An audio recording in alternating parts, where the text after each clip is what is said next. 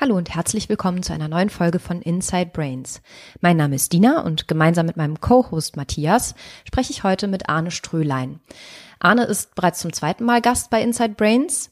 Er ist Arzt für Naturheilverfahren und Akupunktur und arbeitet in einer eigenen Praxis in Göttingen zum Schwerpunkt Selbstheilung. Sein täglich Brot ist es also quasi mithilfe von Naturheilverfahren seine Patienten dabei zu unterstützen, ihren inneren Arzt zu aktivieren. Und dieses Wissen wollen wir gerne in der heutigen Folge mit dir teilen, weil es natürlich gerade sehr große Aktualität hat.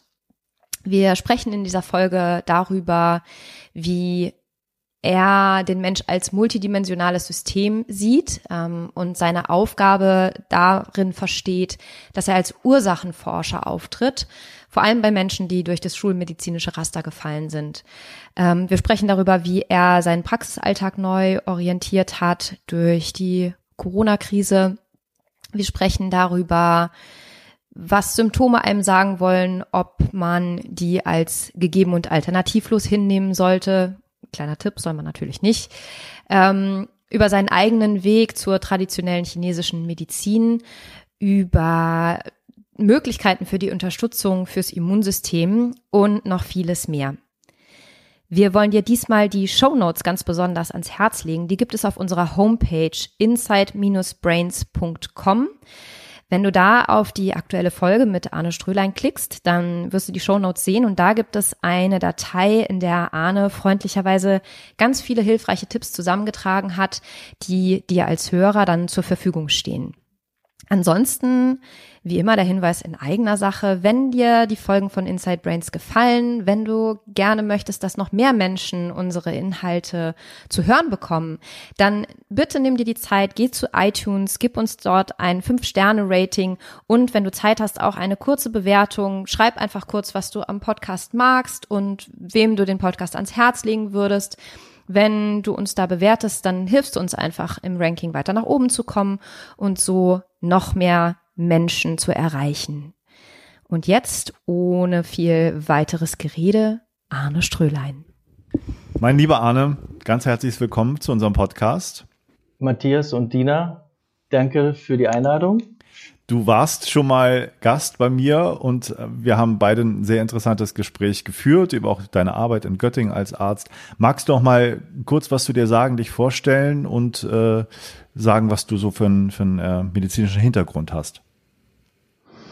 Ja, ich habe seit jetzt zehn Jahren den Schwerpunkt ähm, Selbstheilung, den inneren Arzt aktivieren hier in Göttingen mit einer Praxis und mein Hauptschwerpunkt war damals vor allem die traditionelle chinesische Medizin. Das ist es auch immer noch. Mhm. Das ziele ich so auch ein bisschen zur funktionellen Medizin. Da geht es sozusagen ja nicht so sehr um die rein organischen Größen und Messparameter, sondern wie funktioniert so ein multiorganistisches Wesen wie der Mensch. Und ähm, das ähm, ja, packe ich noch dazu orthomolekulare Medizin, äh, mitochondrale Medizin, Kräutermedizin, westlich und östlich und viel Bioinformationsmedizin, mhm. die ähm, da auch einen immer wichtigeren Stellenwert setzt, weil einfach, ja, mein, ich sehe einfach ganz viele chronisch kranke Patienten, wo die Ursachen der Erkrankung gar nicht so sehr klar ist. Und ich sehe so meinen Auftrag bei den Menschen, die so ein bisschen durchs schulmedizinische Raster fallen, zu gucken, warum sind die dir einfach krank und nicht sagen, Allergie ist die Diagnose, das ist für mich Auftrag, die Ursache zu suchen. Sind es eher Schadstoffe, Viren? Was macht das Immunsystem da? Was macht das Energiesystem? Was macht das Wasserhaushaltssystem? Ja, und ähm, damit beschäftigen wir mhm. uns hier im Team tagtäglich. Okay. Ich bin von Haus aus, ähm, um das aber auch klar zu sagen, Facharzt für Kinder- und Jugendmedizin Aha. und habe die Zusatzbezeichnungen ja, Naturheilverfahren und Akupunktur. Ja. Ja. Okay. Wir führen das Gespräch jetzt am 28. März, um das ein bisschen einzuordnen, wann man das auch hört. Das ist ja in der heutigen Zeit nicht unwichtig. Ähm, wir haben jetzt die Situation hier von vielen Ausgangsbeschränkungen oder Kontakt, Social Distancing, wie man jetzt sagt. Wir sollen zu Hause bleiben und äh, wir sollen die, die Kurve abflachen, ne, dass das nicht zu schnell geht mit dem mhm. Covid-19. Was hast du in deiner Praxis jetzt in den letzten Wochen mitbekommen? Wie, wie ist das im Unterschied zu normalen Grippeepidemien, Grippesaisons? Hast du da schon Patienten mit Covid-19 gehabt? Was ist so dein Eindruck? Also Patienten mit Covid-19 selber hatte ich jetzt noch nicht. Ich kenne einen Fall aus Göttingen, aus dem medizinischen Umkreis, der selber betroffen war und der massivst ähm, intensivmedizinisch behandelt werden musste. Der scheint jetzt gerade mal so über den Berg zu sein, muss aber immer noch beatmet werden. Also das ist so ein Fall, der mir selbst dann natürlich auch nahe kommt. Mhm. Ich hatte schon vor, als das losging, eigentlich vor drei Wochen, schon relativ engen Einschlag da bekam ich am Freitagmorgen einen Anruf von meinem ähm, der Leitung von vom Unternehmernetzwerk, in dem wir uns vernetzen und gegenseitig unterstützen. Und da hieß es, wir haben ein Mitglied, der Kontakt gehabt haben soll zu einem Covid-19 nachgewiesenen Fall in Süddeutschland. Ja.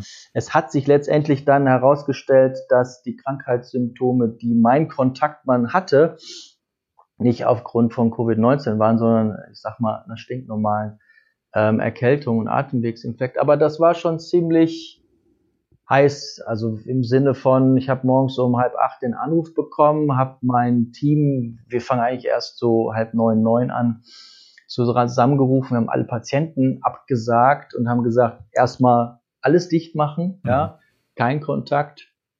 Ähm, wir wissen nicht, ob ich Überträger sein könnte, ob der andere Überträger ist. Erstmal Ruhe reinbringen. Zum Glück hat das Gesundheitsamt das relativ schnell klären können, so dass meine Kontaktperson letztendlich kein Covid-19-Patient war, wir dann auch nicht. Aber das war schon so das erste Mal, dass wir so ein bisschen in Schockstarre waren und uh, so. Ja. Und wir haben es auch so gemacht, dass wir diese Woche nach Flatten the Curve sozusagen uns verhalten haben. Ich habe Montag und Dienstag nochmal die Praxis komplett geschlossen. Auch hier, um nochmal umzustellen, die Schutzmaßnahmen nochmal umzusetzen. Ich habe Mittwoch und Donnerstag wäre ich eh auf einem Seminar gewesen und habe gesagt, nee, ich mache jetzt keine Sprechstunde, einfach je weniger Kontakte wir haben, desto weniger kann sich irgendwas verbreiten. Wir haben uns Montag dann auch hier in der Praxis erstmal alle testen lassen, weil das für mich einfach wichtig war, zu sagen, wie ist denn der Status jetzt diese Woche? Mhm. Und toi, toi, toi, wir waren jetzt ähm, alle negativ. Das ist natürlich nur eine Bestandsaufnahme. Ne? Das ist Stand jetzt von, ähm, heute ist Samstag, von Montag, 12 Uhr. Ja. Wir hatten jetzt kaum Kontakt zu irgendwelchen Menschen. Ähm, von daher ist das natürlich, man kann das jetzt nicht ständig machen, aber es war für mich erstmal wichtig zu sagen, so, und auch für mein Team zu sagen, Leute, wir sind im Moment erstmal nicht diejenigen, die jemand anderen anstecken und das war letztendlich für uns so ein bisschen das Wichtigste. Wir haben selber viel dann besprochen, wie können wir unser, uns selber schützen, auch mit also Immunsystem, da werden wir ja nochmal drüber sprechen. Mhm. Bioinformationsmedizin, energetische Dinge, auch bestimmte Meditationen nochmal zusammen gemacht, wo wir einfach sagen, wir nutzen einfach die verschiedenen Ebenen, die so ein Mensch ausmacht. Und da sind wir ja nicht so, dass wir sagen, es ist alles nur rein körperlich, und Viren, das ist nur eine reine materielle Frage, sondern das hat aus unserer Sicht schon auch ein paar andere Aspekte. Ja. Wie sieht das denn ähm, konkret aus? Also wie, wie habt ihr jetzt umgestellt euren Praxisbetrieb, um dem äh, Rechnung zu tragen der aktuellen Situation? Was sind so ein paar Maßnahmen, die ihr da jetzt äh, ergriffen habt? Also das erste Wichtige ist, dass wir den Terminkalender auseinanderzerren so dass einfach noch viel weniger Patienten auf einmal hier sind. und ich auch weniger Helferinnen dann brauche. Ähm, ich habe sowieso eine, ich habe ja eine Arztpraxis ähm, für chinesische Medizin und westliche Naturheilverfahren mit Bestellsystem. Das ist eine Selbstzahler- und Privatpraxis, so dass ich am Tag vielleicht so zehn oder zwölf Patienten habe. Und jetzt haben wir es noch enger gestrickt, dass einfach die Patienten sofort ins Zimmer rein können, gar nicht ins Wartezimmer müssen, wenn an der Anmeldung irgendwas zu klären ist, es möglichst kontaktlos ist. Wir haben, sagen wir mal, die, also wir tragen, ich trage jetzt seit 13 Jahren das erste Mal wieder Schutzkittel, ja. Mundschutz, Handschuhe und so. Das ist sowas, das habe ich noch in der Kinderklinik teilweise auch nicht gemacht. Also fast seit Beginn meines Lebens, auf, außer auf Intensivstationen hatte ich natürlich meine Schutzmaßnahmen und hatten wir Kittel und alles an. Es ist schon ein bisschen komisch. Habe also gestern das erste Mal wieder in Anführungsstrichen einen normalen Tag gemacht. Meine Frau arbeitet ja auch hier. Es war schon komisch, sie auch in Schutzkittel Kittel und Mundschutz zu sehen. Und ähm, es ist ein komisches Gefühl. Aber ich denke, das ist das, was wir im Moment tun können. Habe auch noch nie so viele Hände gewaschen wie jetzt. Und, äh, Hände desinfiziert und musste meine Hände nie eincremen. Das, ne, ja. sozusagen der ständige Begleiter jetzt Handcreme. Mhm. Und ja, ist einfach ein bisschen anders geworden. Ne? Ja. Und wie erlebst du die Patienten so? Wie, wie äußert sich das bei denen?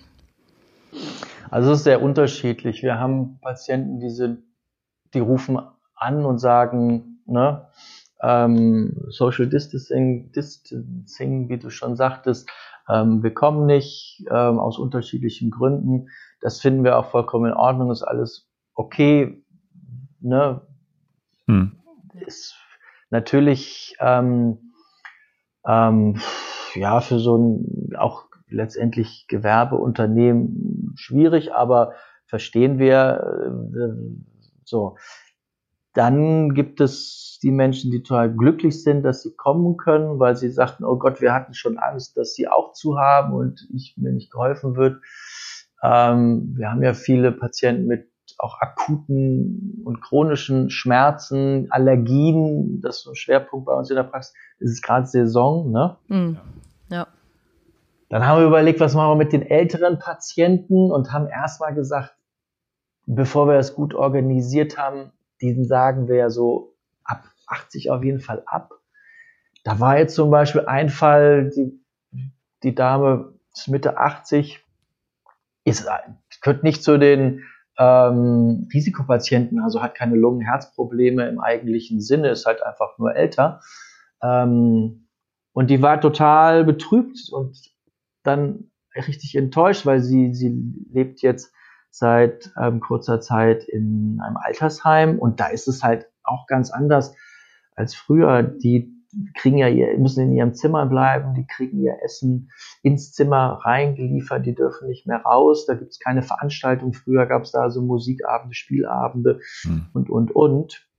Und dann hat meine Frau erstmal sie angerufen, hat erstmal eine halbe Stunde mit ihr telefoniert, das tat ihr schon mal gut und dann haben wir gesagt, passen Sie auf, Freitag organisieren wir es so, dass sie wirklich niemanden treffen.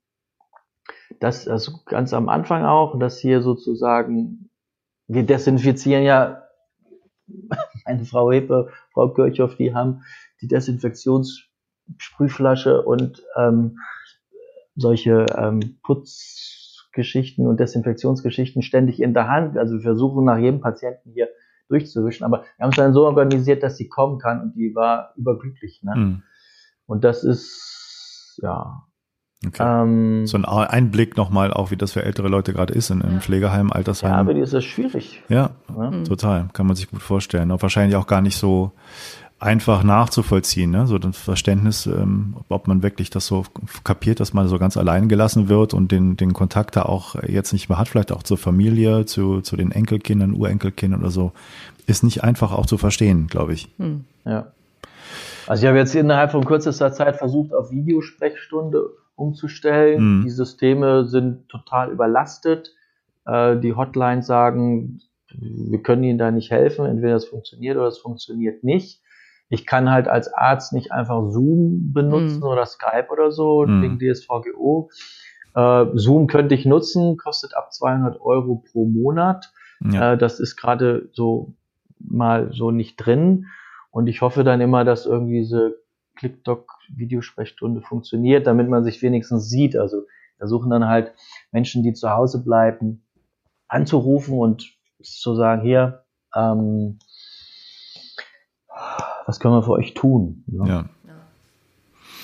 Lass uns doch noch mal ein bisschen deine Arbeit darstellen, damit man weiß, wo auch dann die Tipps herkommen, von welchem Hintergrund, die du dann geben wirst. Also du hast gesagt, in welchen, welchen Hintergrund du hast, TCM, also traditionelle chinesische Medizin, biophysikalische Medizin hast du auch genannt.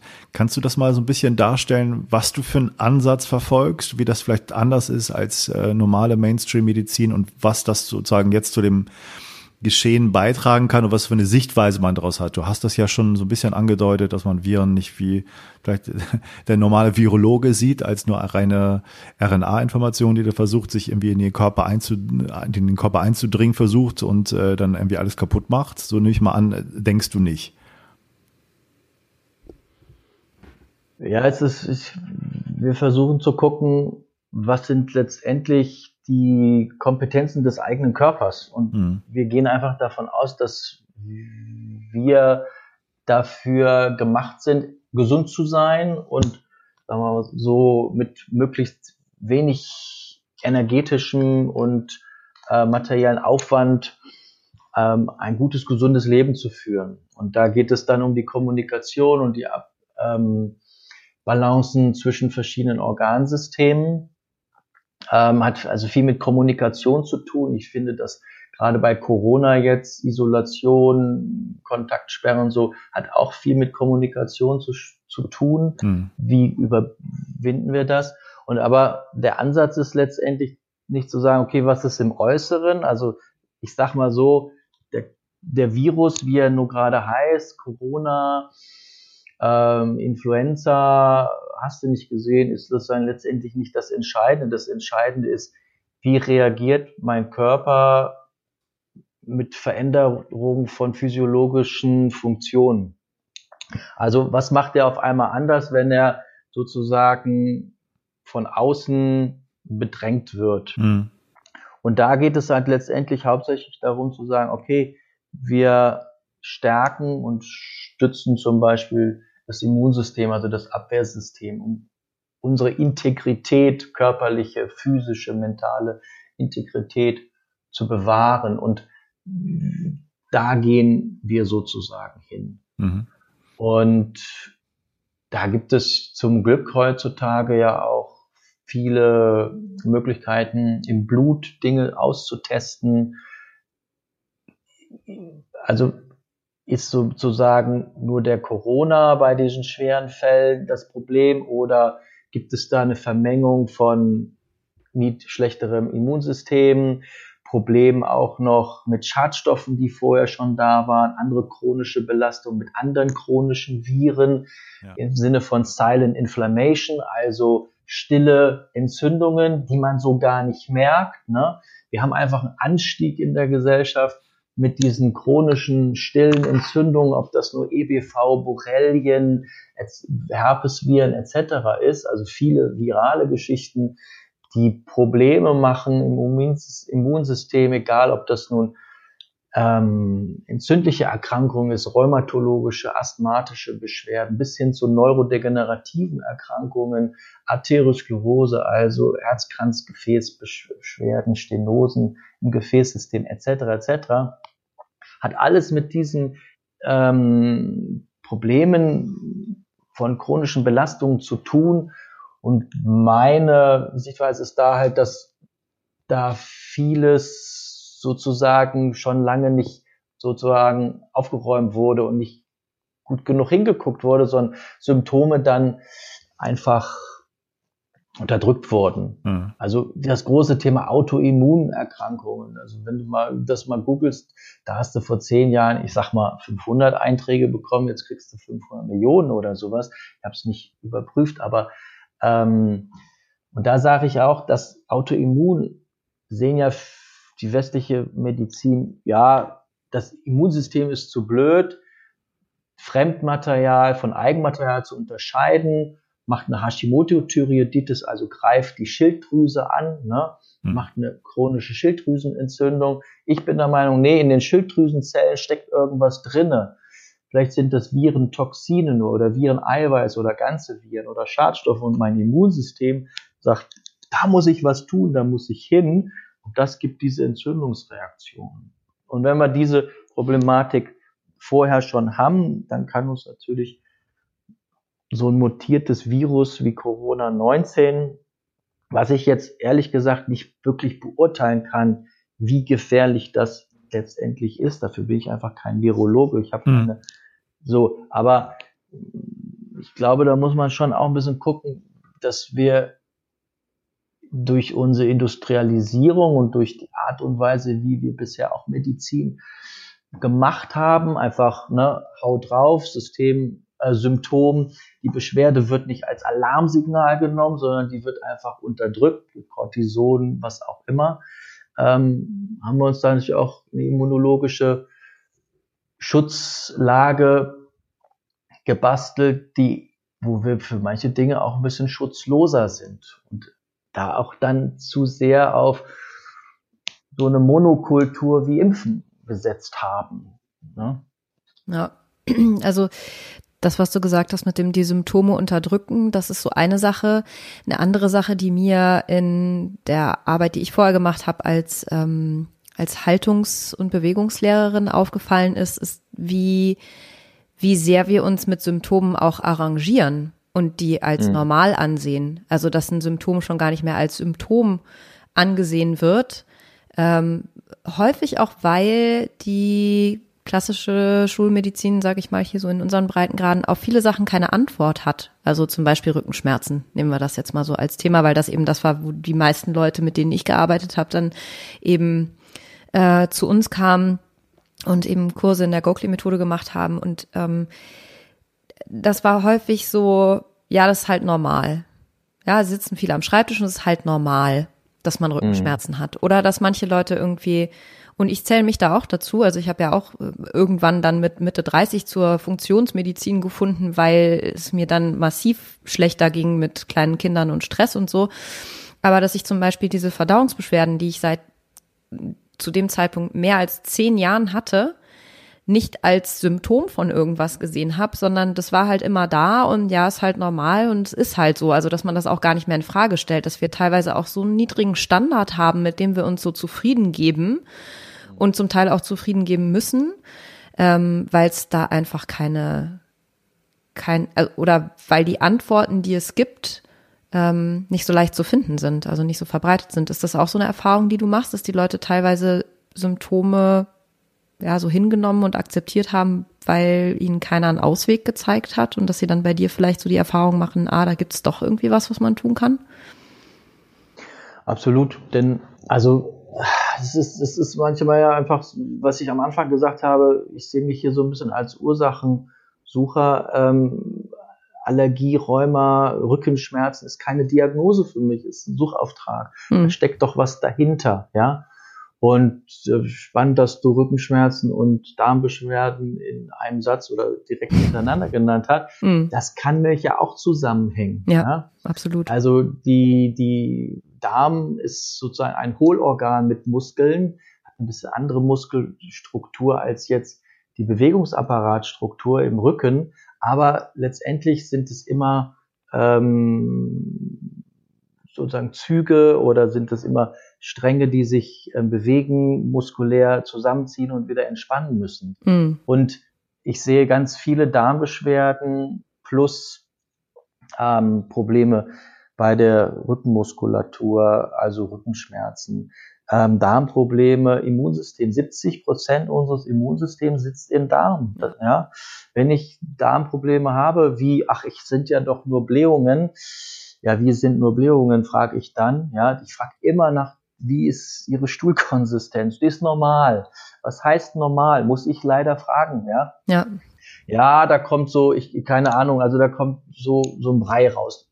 Total weich. Nee, das ist nicht normal, ja. Mhm. Da ist schon was, und Warum nennen Sie das normal? Ja, weil Sie schon bei drei Ärzten waren, sage ich jetzt mal so. Und die haben gesagt, wir haben Ultraschall gemacht, wir haben ähm, eine Darmspiegelung gemacht, eine Magenspiegelung. Da ist nichts, Sie haben nichts. Mhm. Ja? So, und das ist ein schlimmer Satz, ehrlich gesagt. Ja. Sorry, Kollegen, aber Sie haben nichts. Dieser Satz müssten, müssen wir Ärzte, Therapeuten, etc. alle eigentlich aus, ich auch aus meinem Vokabular streichen und sagen, ich finde, finde da nichts. Ja. Und das ist ein großer Unterschied. Ja, ja, absolut. Und das geht ja dann, also was ich so frappierend finde, ist, Darmprobleme hat auch mit Darm-Hirnachse dann mit unserer Psyche zu tun. Ähm, und dann hast du da die Beschwerden und dann sagt einer zu dir oder sagen ganz viele, ähm, sie haben nichts, so nach dem Motto, das ist alles psychosomatisch, ja. Mm. So, und die Leute werden da allein gelassen, ja. ja. Mit Covid-19 jetzt werden sie auch alleine gelassen, ja. Das mm. macht das mit uns und das ne, hat jetzt eine ganz andere Dimension und eine ganz andere Aktualität und eine ganz andere Brand, äh, Brandweite oder also ähm, Explosivität der ähm, Corona im Moment. Aber dieses ähm, ja, alleingelassen sein, das finde ich geht schon eine ganze Weile so. Mhm. Hast du denn, äh, um mal ganz direkt zu fragen, äh, wenn du dann die letzten Jahre zurückdenkst in deiner Praxis und da Leute kamen mit, mit Atemwegserkrankungen, virale Erkrankungen, Influenza und so weiter, hast du mit deinen Methoden denen denn anders weiterhelfen können, als was sie sonst äh, bei anderen Ärzten erfahren? Und wie genau machst du das dann? Also, ähm, ich sag mal, ich, ich, das ist, ja, also ich will jetzt nicht sagen, also wir können hier nicht, nicht jedem helfen, nicht jeden heilen. Ähm, manchmal geht es darum, ähm, manche Dinge einfach nur abzumindern und es in so einen Bereich der Beschwerden zu bringen, dass die Leute gut damit leben können. Ja. Das muss man auch mal sagen. Es geht nicht immer nur, dass alles komplett ausgeheilt ist. Ich will aber nicht sagen, dass man, wenn man jetzt mal eben ein bisschen chinesische Medizin macht, ich mache das seit 20 Jahren, unterrichtet das, habe eine Komplettausbildung, wahrscheinlich dreimal 600 Stunden etc. Ähm, das ist auch teilweise schwieriges Unterfangen. Aber was ich gerne dazu sagen möchte, ist, ähm, Schmerzen zum Beispiel, wenn ich die untersuchen kann, zum Beispiel Knieschmerzen, ja, mhm. dann gucke ich mir an, welche Muskeln laufen da entlang und sehe, ah, okay, guck mal, im vorderen Bereich, ja, also ähm, Quadrizeps zum Beispiel, Oberschenkelmuskel, der hat was auf der chinesischen Art und Weise mit dem Dickdarm Meridian zu tun und mit mhm. dem Magenmeridian zu tun. Dann gucke ich, was für ähm, Mittel, also Vitamine zum Beispiel, Darmmittel, Probiotika, B-Vitamine, Vitamin C, Zink etc., gebe die den direkt auf die Mundschleimhaut, teste dann nochmal nach und kann dann immer wieder sehen, okay, auf einmal ist bei demjenigen die ähm, Schmerzhaftigkeit deutlich reduziert. Hm. Und dann kriege ich Hinweise, ja, in welche Richtung geht es denn? Sind es vor allen Dingen Darmmittel? Okay, dann muss man vielleicht mal über eine Darmsanierung nachdenken, ja. Ähm, das ist so die eine Schiene orthomolekulare Medizin. Auch mit der Akupunktur. Das ist ja letztendlich nicht wirklich nachvollziehbar, was wir da machen, aber ähm, wenn man einfach weiß, dass wir ein sensorisches Wesen sind, das neurovegetativ. Das heißt also, unser Nervensystem ist mit unserem Unbewussten überall in jeder Zelle miteinander verbunden.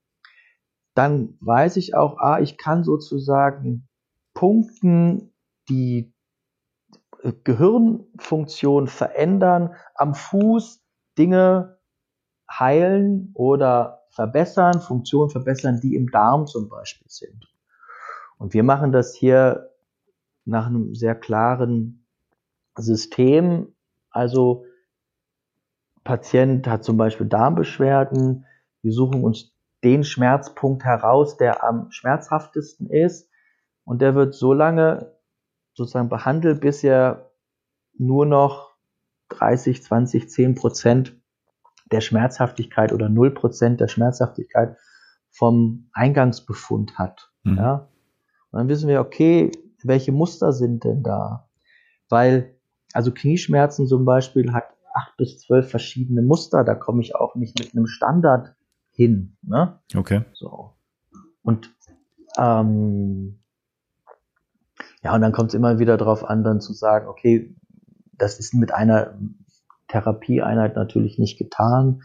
Ähm, wir brauchen eine Serie, wir müssen sozusagen jetzt ein neues neurovegetatives, also neues Funktionsmuster aufspielen, ein gesünderes, ja. Ich erkläre das immer so ein bisschen, dass das wie sozusagen nochmal ein neues Computerprogramm ist. Das kann man aber nicht in einem aufladen. Das muss man immer wieder stückweise aufladen, damit es dann sozusagen gut funktioniert. Und unser Körper ist da auch erstaunlich erfinderisch anscheinend, um Umwege zu finden, um neue Möglichkeiten zu finden. So ein Knie mit Arthrose, ein Darm mit Leaky Gut, ähm, ein Immunsystem, was durch Asthma oder Lungenerkrankung schlechter gestellt ist, dann doch wieder in eine Funktionsweise zu bringen, die für ein gutes Leben ausreichend ist. Hm. Ja, das ist auch so eine Erfahrung, die wir ähm, bei der Gokli-Methode häufig machen, wo du halt wirklich nur an deiner Haltung arbeitest und dann ähm, sich plötzlich ganz andere Symptome verbessern, die eigentlich mit Haltung oder jetzt vielleicht auch den Rückenschmerzen, wegen denen man gekommen ist, gar nichts zu tun haben. Mhm. Und dass das wirklich so die Erfahrung ist von ähm, egal wo in dem System du in der Lage bist, Stress rauszunehmen, das wird dir insgesamt helfen. Also an je weniger Fronten der Körper sozusagen arbeiten muss äh, und reparieren muss, umso besser. Ähm, das erinnert mich da sehr dran. Also bei euch ist es natürlich sehr viel spezifischer, aber dass man halt teilweise auch mit mit einer Behandlung, die vielleicht ein ganz anderes Ziel hatte, plötzlich ähm, ja Verbesserungen erreicht, wo man das gar nicht unbedingt im Blick gehabt hat vorher, einfach weil man es dem Körper leichter gemacht hat, das System insgesamt wieder ins Gleichgewicht zu bringen. Ja. Also in der chinesischen Medizin ist es so, wir fragen dann immer, was stört sie gerade am meisten? Mhm. wenn jemand mit Rückenschmerzen kommt, dann kann das sein, dass er einfach genervt ist von seiner Arbeit oder dass er eigentlich gerade stört ihn am meisten, dass er so energielos ist, ja. Mhm. So. Und das bedeutet eigentlich, dass dieses Symptom sagt dem Gehirn, da ist die Alarmleuchte sozusagen am grellsten, da bin ich am weitesten von meinem Sollwert oder am weitesten von meiner Regulationsfähigkeit entfernt. Mhm. Und wie du gerade schon sagtest, wenn ich dieses Problem helfe zu lösen, dann kann sich der Körper auch wieder um die anderen Alarmleuchten kümmern. Mhm. Ne? Ja. Es gibt so ein Phänomen, auch vor allen Dingen in der Schmerztherapie wissen wir das, ähm, dass ähm, häufig ja ähm, also ich behandle zum Beispiel die Knieschmerzen und dann erzählen die Patienten mir beim nächsten Mal, also das Knie ist viel besser, aber jetzt habe ich wieder meine alten Rückenschmerzen. Und erkläre ich immer, wahrscheinlich waren die Rückenschmerzen vorher auch schon da, nur die haben sie nicht so stark gemerkt, weil ihre Knieschmerzen so stark waren. Das lässt sich neurophysiologisch ähm, mit diesem Gate-Control-System nicht mehr so gut darstellen. Ähm, da gibt es schon neuere Forschung, dass das wahrscheinlich mit Gate Control nicht so gut funktioniert. Aber das ist so meine Erfahrung in der Praxis, dass die mir dann sagen, ja, das ist jetzt wieder da. So, ne? Mm. Ja. ja. Wenn ich das höre, was du ähm, beschreibst über deine Arbeit, dann finde ich das so unglaublich schlüssig ähm, und sinnvoll, diesen Ansatz, diese Art zu arbeiten, ähm, medizinisch zu arbeiten, äh, dass ich mich immer frage, wie wir da hingekommen sind, dass das hier häufig so anders läuft. Und umgekehrt stelle ich mir ähm, gerade auch die Frage, wie, wie bist du da hingekommen? Also wie bist du zu diesen ähm, Verfahren gekommen? Was war da dein Weg, wie du da hingefunden hast? Also wie ich da hingefangen habe, glaube ich, hängt mit Zuhören zusammen, schon in meinem Studium und mit etwas, was mir später erst mein TCM-Lehrer erklärt hat, der Patient hat Recht. Ähm, wenn der von Beschwerden, von Befindlichkeiten, von Symptomen spricht, dann hat er erstmal Recht. So, und es gibt so ein bisschen dann die Diskrepanz zwischen der Erlebniswelt des Patienten, der vor mir sitzt, steht, liegt und leidet und sozusagen meinen Lehrbüchern. Hm. Und da ist anscheinend dann in manchen Fällen, ja nicht immer, aber in manchen Krankheitsgeschichten scheinen die sehr weit auseinander zu, zu liegen. Und da eine Brücke zu bilden, ist auch mit relativ viel Aufwand zu gewährleisten. Mhm. Aber der erste Schritt ist zu sagen, dass ich, ich sage, ich habe Respekt vor dem, wie ein Mensch sich selbst erlebt, mit Schmerzen, mit ähm, vielleicht Depressionen, mit ähm, psychischen ähm, Komponenten und nehme das ernst und sage, er hat recht und es ist meine Aufgabe als Therapeut, Arzt, Mediziner, was auch immer, ähm, sozusagen zu gucken, wie kann ich ihn denn da abholen, wo er steht und wie kann ich ihn denn erkennen? Und wenn meine Methodik über, sag mal, Röntgen, MRT, Blutuntersuchung nicht ausreicht, dann ist es nicht sozusagen die Aufgabe des Patienten, mir das näher zu bringen, sondern dann muss ich mich dem Patienten nähern. Ne? Mhm. So. Und da kam ich während meines Studiums immer wieder an Berichte, die sagten, Uniklinik, Koryphäe hoch und runter, Diagnose ist klar, Therapie Standard, so.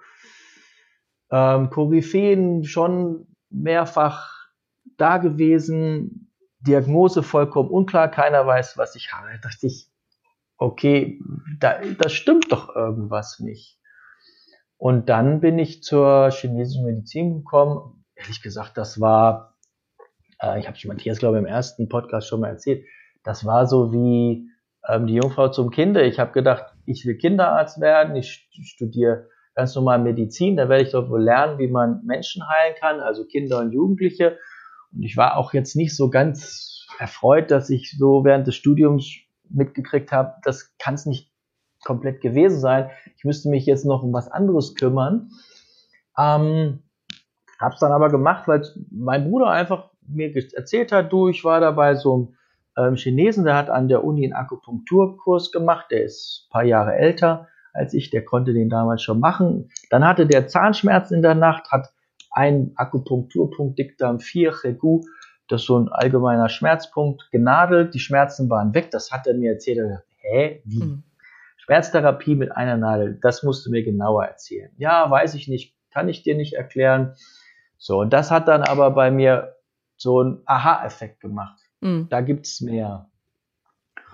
Und dann habe ich halt eine eigene Krankheitsgeschichte. Ich habe mir halt so mit 19 Allergien eingefangen. Da glaube ich, war so auch mein emotionales Gerüst damals so ein bisschen mit verantwortlich dafür. Dann habe ich ähm, Morbus Bechterew am Ende meines Studios entwickelt. Das ist auch eine rheumatische Erkrankung, wo man starke Schmerzen hat und wo man dann diesen Rundbuckel bekommt. Und als es dann hieß, Herr Ströhlern, Sie müssen jetzt Cortison nehmen und zwar viele, viele, viele, viele Jahre, habe ich gesagt, nee, das mache ich jetzt erstmal nicht. Ich gehe zu dem Ausbilder, de, bei dem ich in drei Monaten erst meinen ersten Kurs gebucht habe. Zu dem gehe ich, fahre ich jetzt nach Heidelberg und frage, was ich vielleicht anders machen kann. Und da habe ich halt selbst an mir am eigenen Leibe erfahren, wie ich morgens in Göttingen, haben mich meine Eltern in den Zug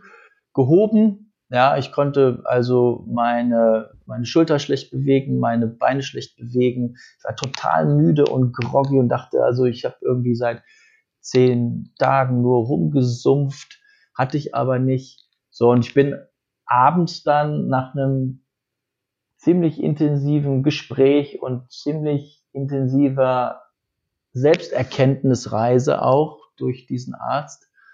Ähm, nicht gerade aus dem Zug gesprungen, das will ich jetzt nicht sagen, aber ich konnte allein da wieder rausgehen. Ich, meine Eltern waren baff. Mhm. Ja, die wussten gar nicht, wow, wie kannst du dich denn auf einmal wieder bewegen? Das ist ja irre. Ne?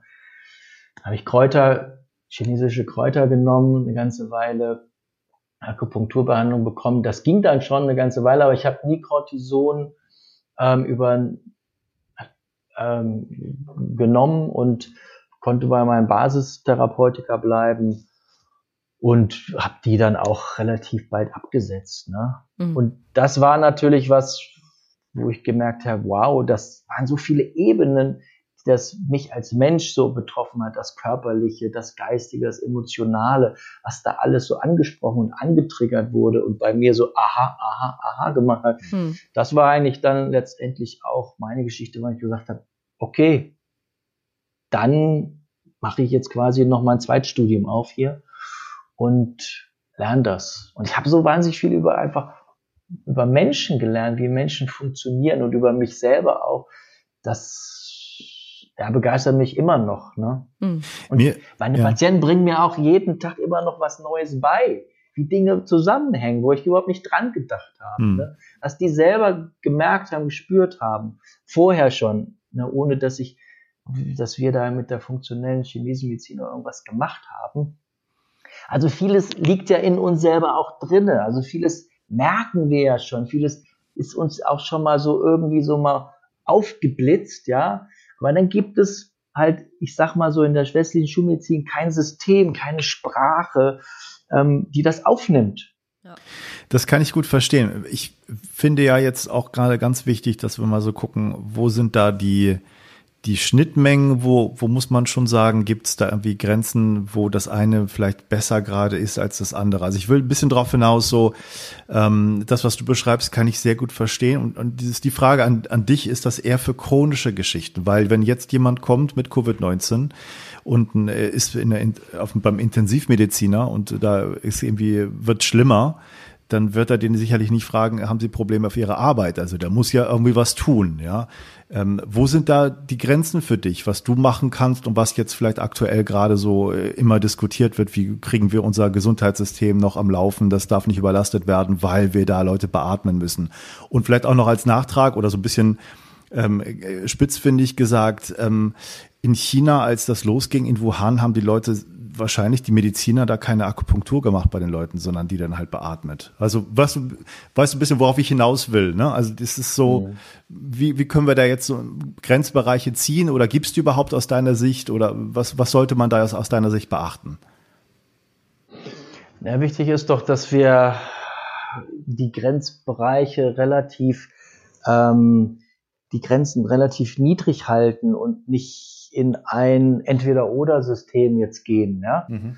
Ähm, was meine ähm, Berichte über sozusagen meine Connections nach China gegangen sind, war halt, dass die bei den Covid-19-Fällen, die intensivmedizinisch behandelt werden mussten und auch vorher schon ähm, intensiv Vitamin C-Infusion gemacht haben. Aha, ja? okay.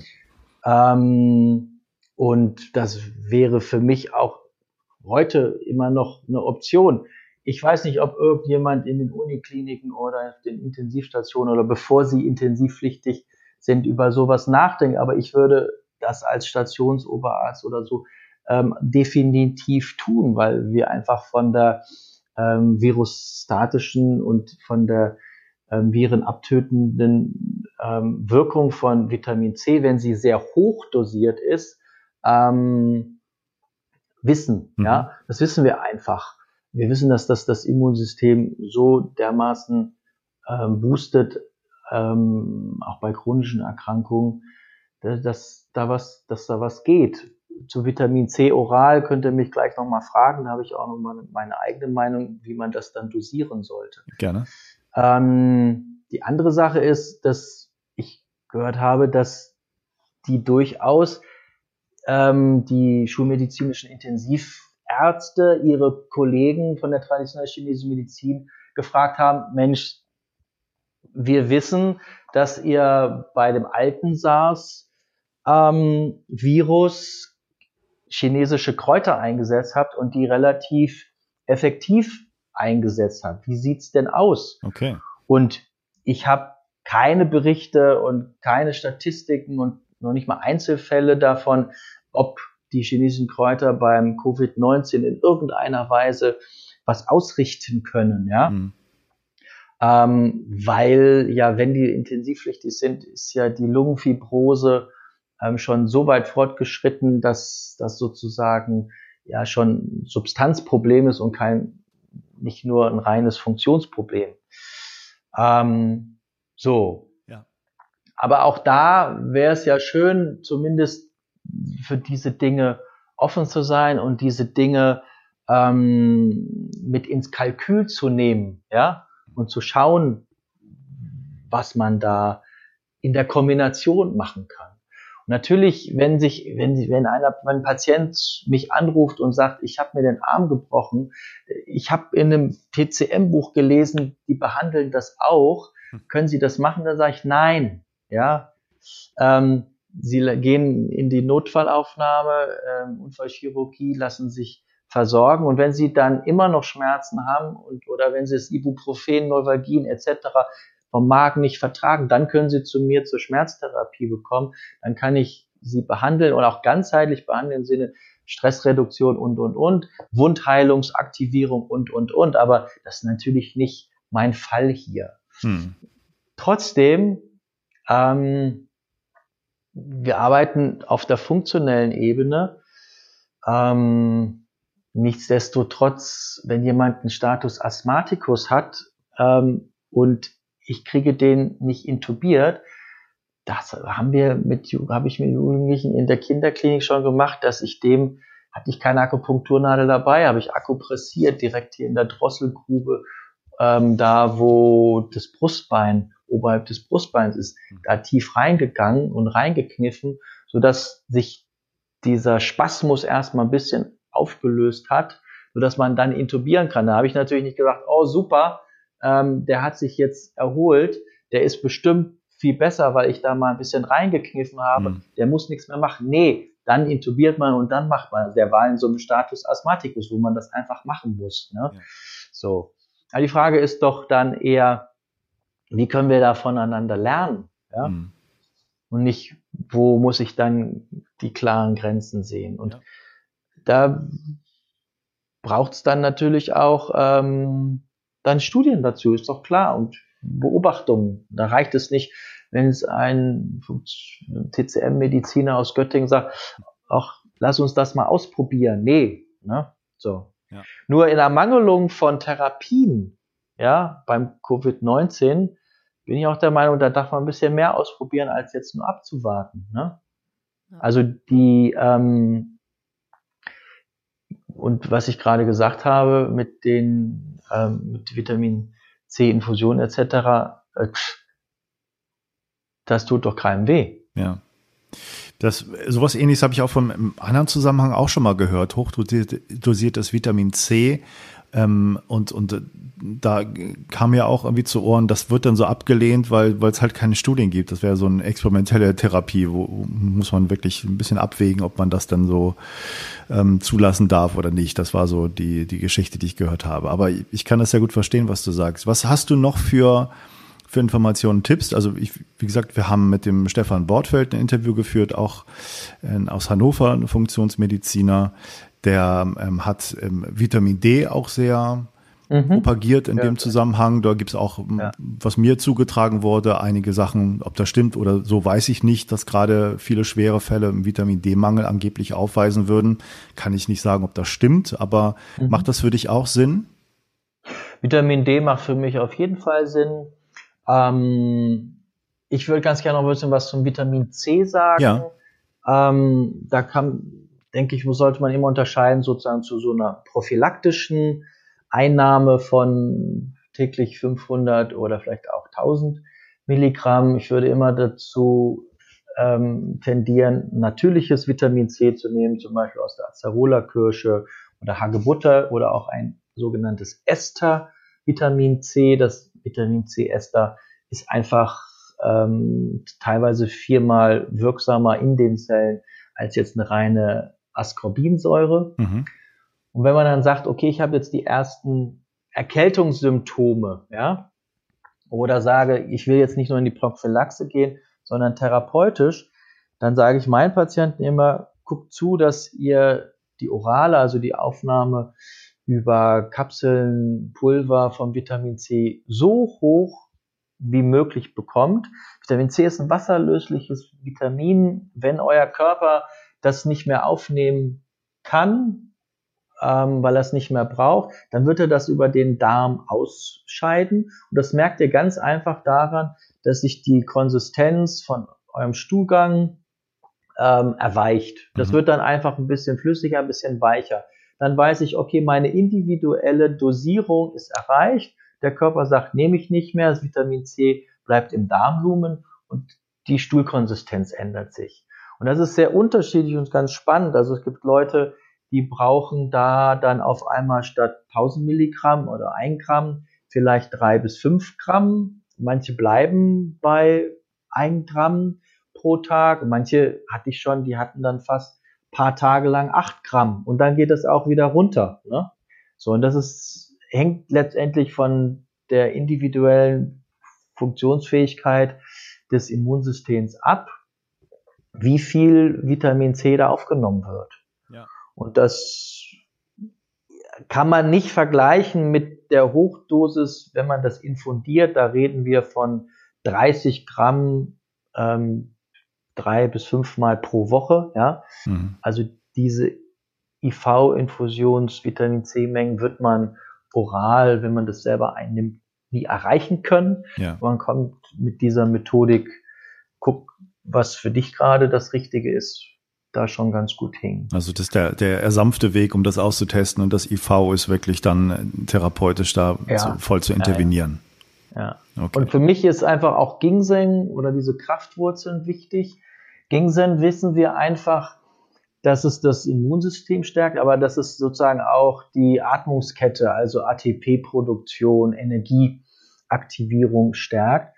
Und es hat auch eine Verbesserung des sogenannten epigenetischen Mechanismus. Wir wissen nicht, was Covid-19 da macht, warum das ähm, dieses Enzym in der Membran so dermaßen überrumpeln kann. Das scheint eventuell auch epigenetische Veränderungen ähm, zu machen und Ginseng wissen wir einfach, kann diese epigenetischen Probleme durch Viren etc. mindern. Ne? Ich würde nie sagen, dass das das komplett irgendwie ausblenden kann. Nein, aber letztendlich, wenn sozusagen starker Angriff kommt, wie durch Covid-19, muss ich sozusagen meine Schutzmaßnahmen einfach hochfahren. Mhm. Ginseng ist, ähm, sollte man nie abends nehmen, weil das bisschen wie Kaffee auch ein bisschen antreiben kann und aktivieren kann, ist aber ansonsten über ein paar Wochen unbedenklich. Und wie, wie sollte man das nehmen? Also wenn Leute das wirklich, ist das eine Prophylaxe, um die Abwehr zu stärken und wie, wie nimmt ja. man das dann? Ja, also so eine mittlere Tagesdosis sind so ein bis zwei Gramm. Das gibt es entweder als Tee, das gibt es so als Fertigampullen, ähm, kann man das trinken. Das gibt es als Lutschtabletten. Ähm, ja, und dann würde ich das so morgens und mittags so verteilt nehmen. Ja. Was man halt auch beim jetzt speziell beim Covid-19 oder anderen Viren halt auch sich nochmal klar machen sollte, die werden im Rachenbereich ähm, vermehrt. Ja. Man sollte sich also nicht nur meiner Meinung nach die ähm, Hände desinfizieren, sondern auch immer wieder den Rachen. Dafür finde ich sehr gut das Grapefruit. Das gibt's als Lösung oder als Tabletten. Dem weiß man einfach, dass es auch antiviral wirksam ist. Grapefruit hat das Problem für alle Medikamenteneinnehmer, zum Beispiel Menschen ähm, mit ähm, Statin, also Cholesterinhämmern, Amlodipin, Calcium, Kanalblocker, alle Herzmedikamente. Also sie sollten kein Grapefruit nehmen, also auch kein Grapefruit frische Obst essen oder Saft zu sich nehmen. Ähm, dann kann man aber auch gut ausweichen auf Teebaumöl oder Rosmarin. Mhm. Ähm, ich nehme zum Glück da keine Medikamente. Ich habe hier in meiner Schublade so Lutschtabletten, Grapefruit und nehme die einfach ein, zwei Mal am Tag und ähm, hoffe dann, dass ich da irgendwie eine Virenlast in mir reduziere. Was ich halt wichtig finde, ist den Darm zu stützen, mhm. weil wir 70 Prozent unseres Immunsystems im Darm haben.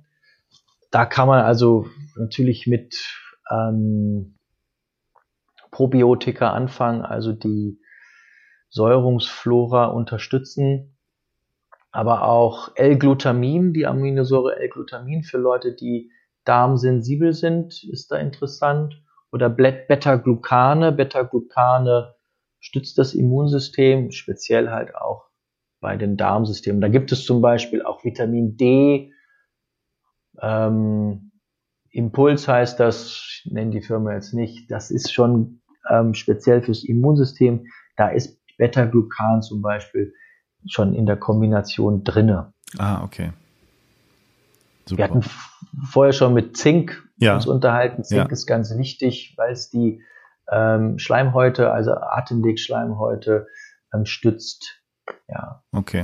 Man kann, also da gibt es natürlich jetzt noch eine ganze Menge, aber ich denke, ich, wir haben, ich habe dir hier so eine Textdatei geschickt. Mhm. Ich denke, ihr packt die in die Show Notes. Ganz genau. Noch mal ein bisschen durchblättern und gucken. Das hört sich schon mal super hilfreich an. Also die Infos werden wir auf jeden Fall verlinken. Was ich sehr interessant finde, dass du sagst, Des Desinfizierung vom Rachen auf, weil der, der Virus sozusagen das als ein Einfallstor nutzt ähm, mit Grapefruit. Ähm, das heißt, das kann man, wie du machst, als Lutschtabletten oder auch gurgeln irgendwie als Saft genau. nehmen? Oder? Mhm. Genau. Okay. Das gibt's als, ähm, als Tropfenform zum Beispiel. Dann löst man das in Wasser auf. Da hat man den Vorteil, kann man die Dosierung langsam steigern. Ne? Ähm, ich bin da ein bisschen, ähm, sag ich mal so, quick and dirty manchmal. Greife ich in meine Schublade, hole mir die Kapseln raus. Ne? Mhm. Hier hörte sie und die dann. Ja. Das geht schon in Richtung äh, wie heißt das, ASMR-Recording, mhm. kann man jetzt sowas, so kleine Geräusche noch machen und dann genau. Tabletten schütteln und so. Ja, genau. Genau. Du hast vorhin noch was gesagt, ähm, äh, dass, dass du auch also auf äh, Ebene von Meditationen arbeitest. Hast du da, mhm. kannst du da vielleicht noch irgendwie ein bisschen genauer was zu sagen, was für eine Art von Meditation das ist, die er da benutzt? Also im Grunde sagst du ja, dass die, die geistige Einstellung, psychische Verfassung einen großen Einfluss aufs Immunsystem hat und deswegen sollte man da auch mit was tun. So würde ich das jetzt verstehen. Ja. Ähm, also ich sage immer so ganz gern so, in meiner Welt ist es so, Mensch besteht aus vier Körpern, ja. Das ist der physische, der materielle Körper, über den haben wir jetzt viel gesprochen, ja. das ist der emotionale Körper, das ist aber auch der geistige Körper, also wie ich denke, meine Glaubenssätze, ähm, wie rede ich mit mir zum Beispiel und auch so ein, auch ein energetischer Körper hm. einfach, mhm. den es da gibt. Und Meditation, also ob man dann einfach ähm, damit arbeitet, dass ich sage, ich habe ein starkes Immunsystem oder mit Bildern arbeitet. Ähm, ich habe am Montag, als wir die Praxis geschlossen haben, habe ich gesagt, nee, wir machen jetzt nochmal zu, wir machen hier nochmal, was können wir tun? Habe ich mit meiner Frau und einem meiner Mitarbeiter, Clemens Küster, zusammengesessen und wir haben auch erstmal meditiert und haben überlegt, was haben wir denn, was können wir denn? Und dann ist uns einfach so, ja, wie so ein Bild gekommen. Da ist eine Lotusblüte drauf, innerer Arzt aktivieren und da waren, da war ganz klar, da müssen drei Stichworte drauf. Liebe, Verbundenheit und Leben. Mhm. Und das nutzen wir einfach jetzt. Und letztendlich, ich glaube, es ist, geht darum, über Begriffe, über sozusagen eine mentale Ausrichtung, das, was an, in uns schon steckt, an Kraft, an Möglichkeiten, das einfach uns da wieder ran zu erinnern und zwar auf, auch auf einer ganz körperlichen Ebene durchaus, auch auf einer physischen Ebene. Ja. Und ich glaube jetzt nicht daran, dass wenn ich mir jetzt irgendwas irgendwo hin nur stecke, dass das dann von alleine wirkt, glaube ich, sollte mich damit dann schon beschäftigen und mich da ausrichten. Also nach wozu? Also wozu will ich diese Covid-19-Krise letztendlich irgendwie auch überwinden? Ne? Mhm. Also nur überleben, das ist, das ist so immer so ein bisschen, dann werde ich irgendwie, habe ich Angst, dann will ich vor was wegrennen und werde in irgendwelche Richtungen geschoben. Aber wenn ich sage, nee, ich überlege mir, wozu nutze ich jetzt vielleicht meine Zeit oder was will ich denn wirklich erreichen? Als ich das für mich zum Beispiel in der Meditation Ausrichtung ähm, geklärt habe, war ganz klar, ich will einfach meine Zeit mit meiner Familie, mit meinen Geliebten verbringen. Ne? Mhm. Also meine Verbundenheit da leben und das kann ich natürlich, äh, wenn ich gesund bin, wenn ich munter bin, wenn ich gut drauf bin, kann ich das viel besser, wenn mein innerer Arzt aktiviert ist, als wenn ich krank bin. Ja. Und ich kann es auch besser, ehrlich gesagt, wenn ich finanziell, das ist jetzt nochmal ein anderes Thema, aber finanziell auch abgesichert bin. Ich ja, habe mich jetzt in den letzten Tagen ganz häufig gefragt, wie würde denn diese Krise aussehen, wenn wir das bedingungslose Grundeinkommen mhm. hätten? Ja. ja.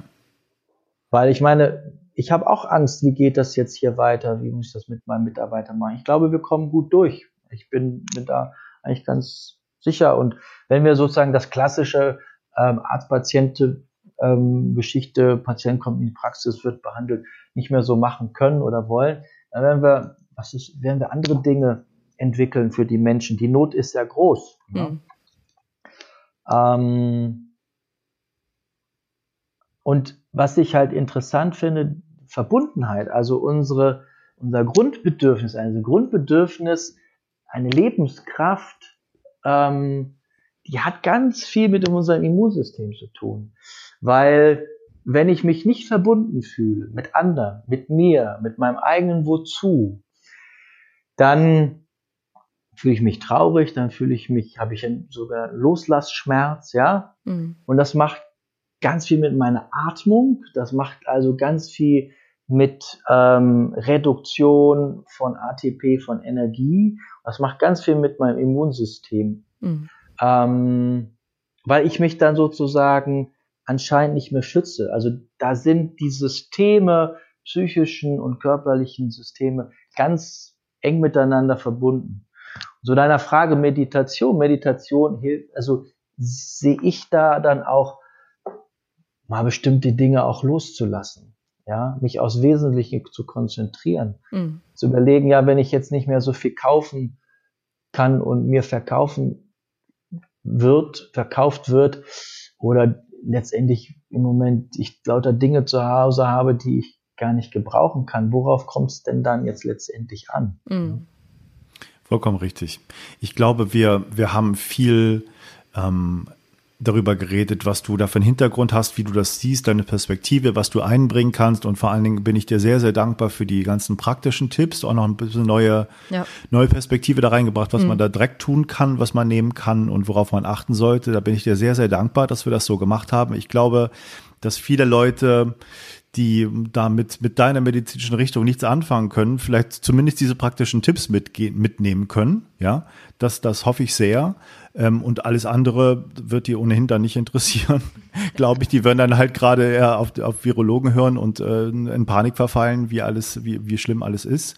Ähm, aber ich fand den Hinweis von dir auch ganz am Anfang ganz, äh, sehr gut, dass ähm, na, diese ganzen Dinge, die jetzt so ein bisschen unter den Tisch fallen, dass wir immer vielen Viren ausgesetzt sind und dass wir damit äh, klarkommen müssen. Und äh, der Stefan Bortfeld hat auch zu Recht betont, dass irgendwie keiner gerade über das Mikrobiom redet, dass wir halt die, die ganzen Organismen in uns ja brauchen, Viren und Bakterien, um uns am Leben zu halten. Also wir leben eine, in einer Symbiose und jetzt kommt da einer von außen und der war vorher nicht da ähm, dieser Virus und dann geht er wieder weg und alles ist gut. Und das ist, glaube ich, nicht das, was die, der Realität entspricht. Also wir sind ständig diesen Attacken ausgesetzt und das sind keine Killerviren in dem Sinne, die uns was Böses wollen, die eine Agenda haben, sondern es passiert auf vielen, vielen Ebenen was und diese rein körperliche Ebene kann man so sehen oder auch nicht, das kann man ja auch schon diskutieren, aber du hast viele neue Ebenen mit hineingebracht, dafür bedanke ich mich ganz herzlich.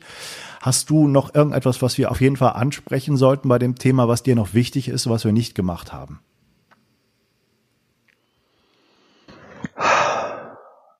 Ich glaube nicht, nein. Ich glaube, wir haben schon einiges ja.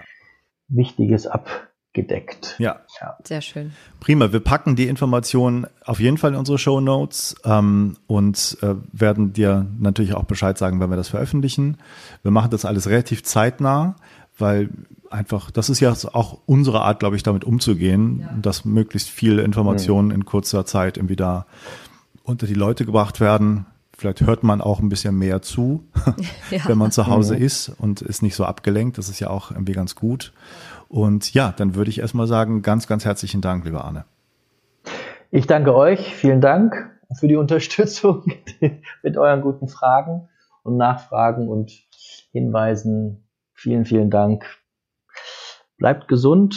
Danke, dass ihr diese Arbeit macht und auch nochmal ein bisschen andere Sichtweisen als nur diese reine Mainstream-Geschichten hm. ähm, hier reinbringt und dass man einfach Informationsquellen hat. Ich finde es auch gut, dass hier dann unterschiedliche Ärzte, Therapeuten und Erfahrene, ne, es hm. müssen nicht immer die Professionellen sein, reinbringt, einfach um sich ein Bild selber zu machen. Denn ich glaube, das ist auch eine Lehre, die wir rausziehen. Letztendlich, es kommt auf unser Immunsystem drauf an und dafür sind wir verantwortlich. Und wir müssen selber auch überlegen, wie will ich denn leben? Und da kann ich, muss ich in die Selbst, kann ich auch wieder in die Selbstbestimmung gehen. Das ist, glaube ich, auch eine tolle Chance, die uns das jetzt bietet. Ähm, und Verantwortung heißt dann, glaube ich, einfach, ist eine wahnsinnige Kraft und nicht eine Bürde. Hm. Ja. Ganz vielen Dank. Bis bald, lieber Anne. Bis ich bald. danke euch. Vielen Dank. Tschüss. Tschüss.